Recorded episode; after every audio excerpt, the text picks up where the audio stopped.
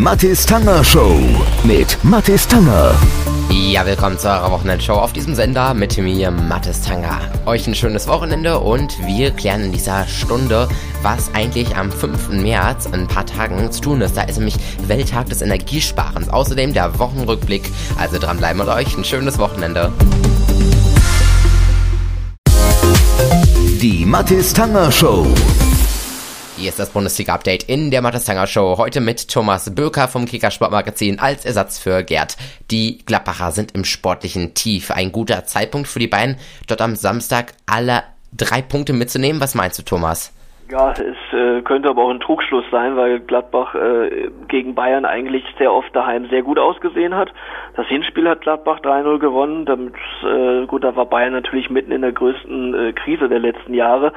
Aber ähm, dennoch wird das äh, für beide kein Selbstläufer und man sollte da keine Rückschlüsse ziehen aus den jüngsten Heimspielen der Gladbacher. Und ja, wenn Dortmund tatsächlich mit einem Sieg vorlegen sollte, dann ist der Druck schon ähm, auf Münchner Seite, Dortmund nicht wieder wegziehen zu lassen. Und Gladbach ist sicherlich eines der schwierigsten Spiele, die sie jetzt noch haben in dieser Saison. Und von daher ähm, müssen sie äh, gerade dann auch ähm, vor dem Hintergrund, dass es bald dann eben gegen Liverpool geht, weiter die Anspannung hochhalten, gute Form zeigen und da müssen alle äh, Spieler ja ihr Bestes zeigen, um sich da eben für diese äh, erste Elf gegen Liverpool zu empfehlen, sofern sie, wie Thomas Müller zum Beispiel, dann da nicht gesperrt sind, aber Jetzt äh, könnte er zumindest mal wieder ran, weil ja Coman ausfällt. Ähm, Ribery war zuletzt auch nicht so stark, von daher winkt ihm zumindest ein Einsatz auf der rechten Außenbahn zu Beginn. Die Mathis Tanger Show. Die Mathis Tanger Show. Selbst wer in einem neuen Niedrigenergiehaus wohnt, hat noch lange keine Garantie dafür, auch wenig Energie zu verbrauchen. Wer den ganzen Tag das Fenster auf Kipp stellt und dabei die Heizung anlässt, der heizt die Umwelt mit. Und das ist nicht gerade optimal. Na ganz einfach. Fenster auf, Fenster zu.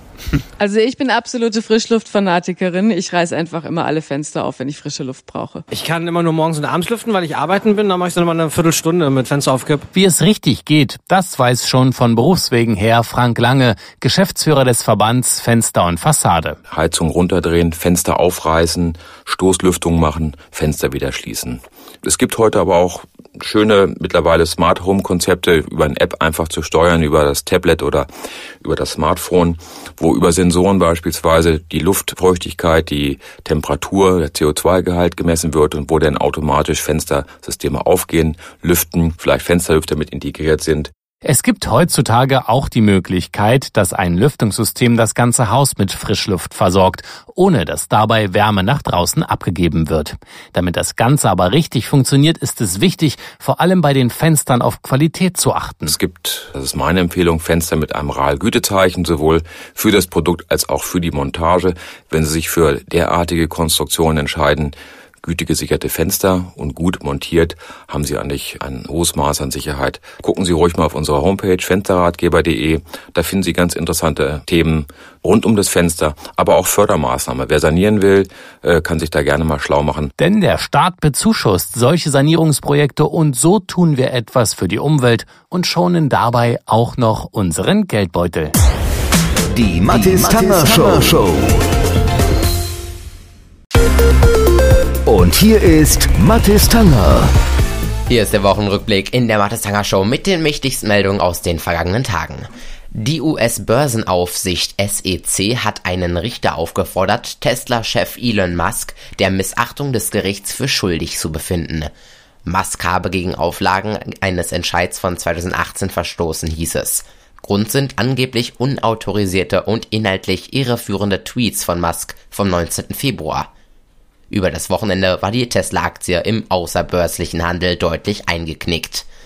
Die Tesla-Aktie fiel daraufhin nachbörslich zeitweise um mehr als 5%, nachdem sie regulären Handel an der Nasdaq noch um 1,4% zugelegt hatte. Und zum 55. Mal zeichnet das Grimme-Institut herausragende TV-Leistung aus. In diesem Jahr sind 72 Produktionen und Einzelleistungen nominiert. Insgesamt werden 16 Preise in den vier Kategorien Fiktion, Unterhaltung, Information und Kultur sowie Kinder und Jugend vergeben. 13 davon gehen an öffentlich-rechtliche Rundfunkanstalten, drei an private Anbieter. Die Auszeichnungen werden am 5. April 2019 im Theater der Stadt Mahl verliehen. Und die nächsten Meldungen bei uns, die gibt's gleich. Die Mathis Tanger Show. Die Mathis Tanger Show. Hier ist das Chart-Update. Ich bin Jost Alpe und ich präsentiere euch wie immer die internationalen Hitlisten. Wir starten mit Amerika. Ariana Grande ist da sehr stark vertreten mit ihrem neuen Album. Thank You Next ist wieder auf der 3. Noch auf 2 nochmal Ariana Grande. Break Up With Your Girlfriend, I'm Bored.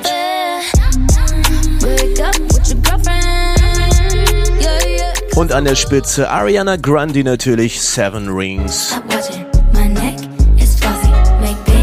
Wir gehen rüber nach England hier auf 3 und verändert Louis Capaldi, Someone You Loved. Ariana Grande ist auch hier stark vertreten. Auf der Position Nummer 2 haben wir Break Up With Your Girlfriend I'm Bored von 1 runter und wieder an der Spitze Seven Rings. Jetzt geht's rüber nach Deutschland hier auf der 3. Von der 1 Eno und Mero Ferrari. Roter Ferrari. Ich sitze tief in einem Shirin David steigt von 0 auf 2 ein mit Gib ihm.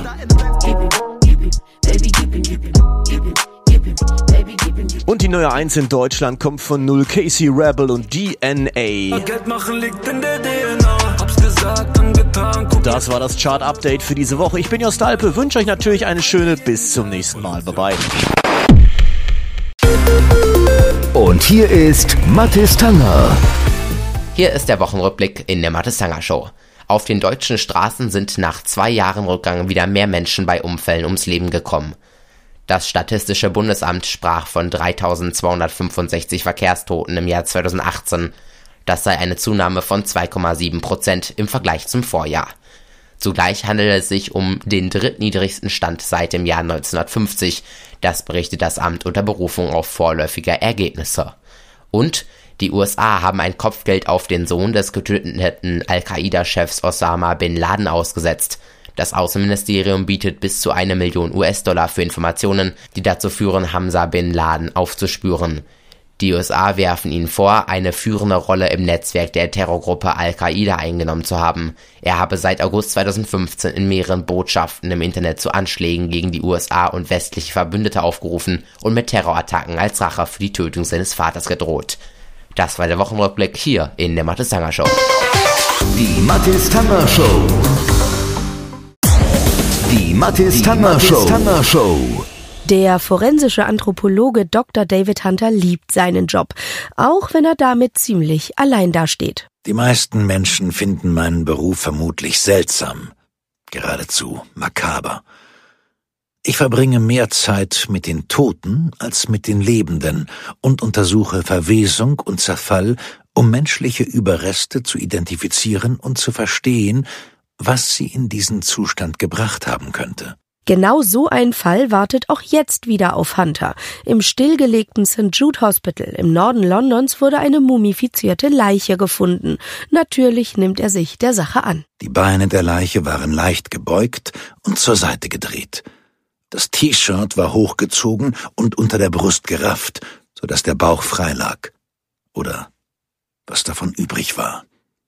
Die Bauchhöhle war von unterhalb der Rippen bis zum Schambein aufgerissen. Die inneren Organe waren so geschrumpft und zersetzt, dass sie nicht zu erkennen waren. Bei Hunters Untersuchungen in dem abbruchreifen Krankenhaus kracht ein Gerichtsmediziner durch die Decke und stürzt in die Tiefe. Als sie ihn retten wollen, machen die Ermittler eine überraschende Entdeckung. Sieht aus wie ein Krankenzimmer. Hier stehen noch ein paar Betten und anderer Müll, aber ich sehe keine Tür. Irgendwo muss eine sein. Nein, es sieht so aus, als wäre eine Seite zugemauert worden und Scheiße. Diese Betten hier, da liegen Menschen drin. Insgesamt gibt es also nicht nur eine, sondern drei Leichen in St. Jude. Und es gibt auch bald einen Verdächtigen. Gary Lennox, mittlerweile bettlägeriger Sohn einer alten Frau, um die sich David Hunter gelegentlich kümmert. Er hatte mindestens eins der beiden eingemauerten Opfer gekannt, wusste, wie man eine Wand hochzog und hatte den Pflegerhelferjob am St. Jude wegen verschwundener Medikamente verloren. Während Dr. Hunter noch damit beschäftigt ist, die Mordserie aufzuklären, wird er von seiner Vergangenheit eingeholt und schwebt plötzlich selbst in großer Gefahr.